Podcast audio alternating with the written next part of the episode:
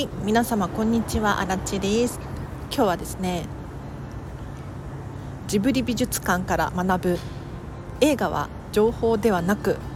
ものであるっていう話をしていこうと思います。このチャンネルはこんまり流片付けコンサルタントである私がもっと自分らしく生きるためのコツをテーマに配信しているチャンネルでございます。ということで皆様いかがお過ごしでしょうか？あらちはですね。おとといかな？3日前かな？ジブリ美術館に行ってきたんですけれどまだねその興奮が 未だにドキドキしてます。楽しかった。で今日は映画は情報ではなくてものなんだよっていう話をさせていただきたいなと思います。というのも私片付けコンサルタントやっぱりね常日頃から物と向き合ってるわけですよ。で物って何かな？って考えると2種類あるんですね。どういうことかって言ったら目に見える物理的なものと目に見えない非物理的なものがあります。で目に見えないものって何かな？まあいろいろありますけれど例えば音とか香りっていうのは目に見えないですよね。他にもスマホの中にデータが入ってます。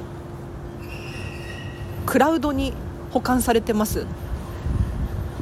なんかあの物理的なものだったら引き出しの中に入ってたりするはずなんだけれど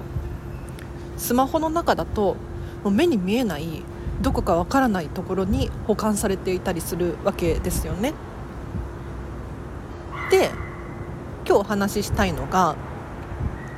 映画はものであるっていうことなんです。というのも私たちねパソコンとかテレビとかつければ映像が流れてくるじゃないですか。なので映像ってデータのように感じてしまってなんか目に見えないものがそこに存在しているような感覚に陥るんですけれどそうではなくって映画というのはまあ、特にアニメーションっていうのは作っている人がひたすら書いて書いて書いてるんですよね。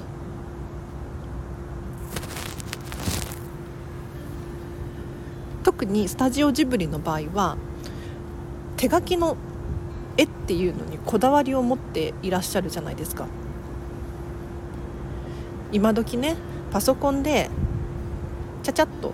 書くことできるんですよ、まあ、ちゃちゃっとじゃないかもしれないけれど色を簡単に塗り替えたりだとか訂正したりだとか昔に比べてねデジタル化が進んでいるわけですよ。でもちろんスタジオジブリも「千と千尋の神隠し」神隠しくらいから CG の技術を取り入れたりとかして手書きの作業っていうのは減ってきているらしいんです。だけれどやはりね映画というのは手で物を作ってるんだよ。っていうのを皆様にお伝えしたいです。でここからは片付けコンサルタントとしての話なんですけれど皆様のお家にありとあらゆるものが置いてあると思います。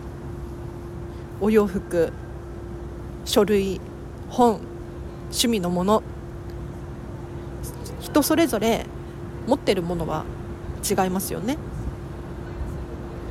じゃあなんで人それぞれ持ち物が違うんだろう？って考えた時にやはりねそれぞれに個性があって好きなものも違えば嫌いなものも違うわけですよ。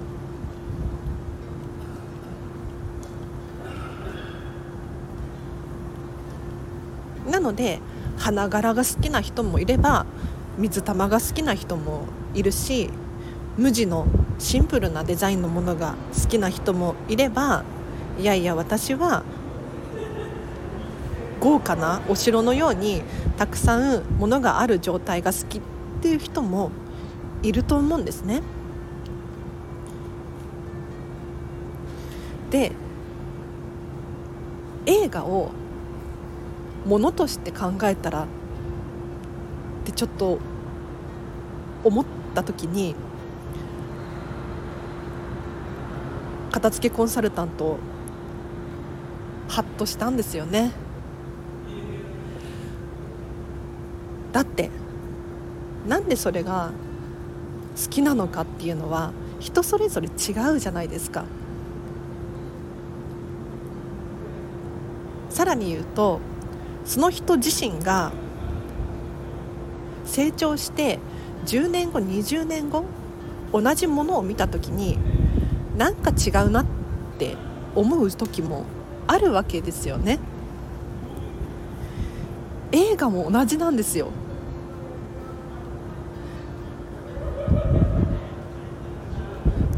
自分がどのコンディションでその映画を見るのか。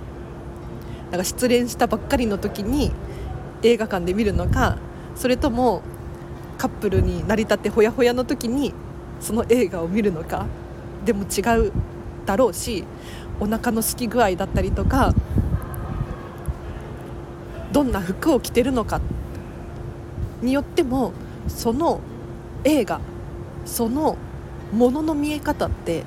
大きく変わるんですよ。なのでちょっと皆様に映画を改めてね物理的なものとして捉えていただきたい。だって実際にたくさんのイラストレーターさんが手作業で絵を描いてるんです。それを一枚一枚ページめくってちゃんと動くかどうか確認してるんです。これはデジタル化が進んでいたとしても書いた量は変わってないはずなんですよ。変わってるか。でもね絶対に絵は描いてるんです。なので皆様私はすごく感動してます。映画をものとして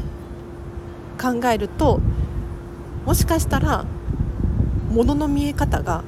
ちょっと変わってくるんじゃないかなと思いますのでぜひ参考にしてみてください。では今日は以上です。いかがでしたでしょうか？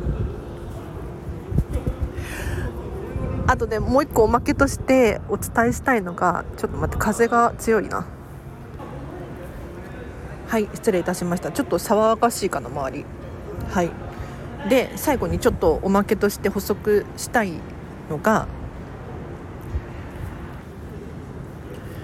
私たちは必ず何かに影響されてものを持っているんだっていうことに気づいてほしい。ちょっとピンとこないかもしれませんが例えば宮崎駿様でいうと誰にその絵をね影響されたのかって言ったら手塚治虫様なんですって。で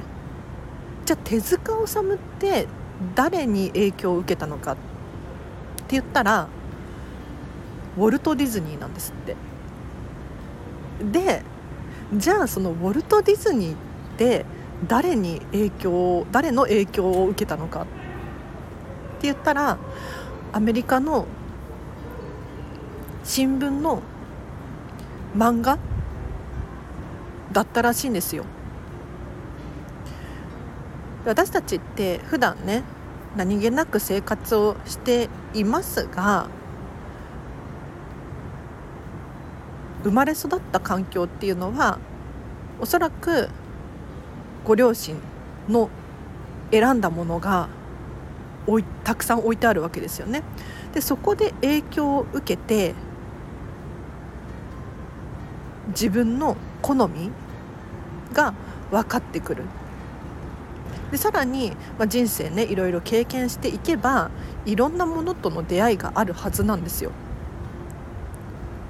そこで影響を受けてあ私はこれ好きあ私はこれ嫌いっていうのが今のご自宅に反映されているとだから先祖代々お母様はじゃあ誰の影響を受けてるのかおばあ様は誰の影響を受けてるのかっていうのを繰り返し繰り返した結果今私たち一番先頭を走ってるですよだから今自分が持っている持ち物によってその先の未来もつながっていくはずなんですね。って考えた時に過去のものを簡単にポイポイポイって捨てるのってあんまり良くないなって思うのと同時に今持ってる持ち物をちゃんと厳選しておかないと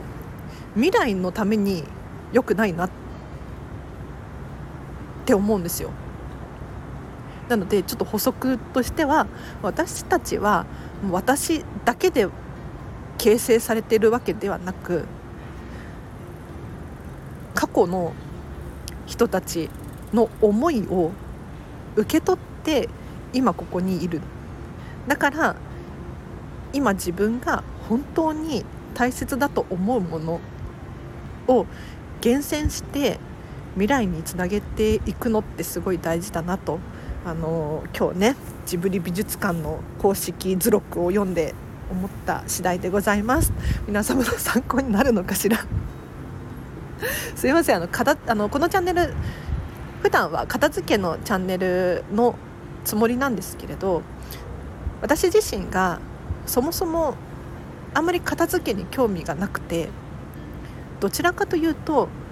片付けをすることによって自分の好みが明確になり本当の自分らしさを取り戻すことができるよ。これを伝えたい。がためのチャンネルなんですね。なので、まあ、お片付けはあくまでその手段の一つ。ということでお片付けの方法ももちろんお伝えすることもあるんですが私がね今何にどう感動してこうこうこうだよっていうのも話させていただいております。もしチャンネルフォローまだっていう方いらっしゃいましたらぜひチャンネルフォローしていただいてこの放送が良かったって思う方はいいねボタンを押していただけるととっても嬉しいです。では今日は以上です。お知らせとしてはインスタグラムやってます、えっと、アラチェのチャンネルのホーム画面からアラチのインスタグラムのアカウント飛べますのでよかったら覗いてみてください。それからフェムパスさんでウェブ記事を書いております。そちらも読んでいただけるととっても嬉しいです。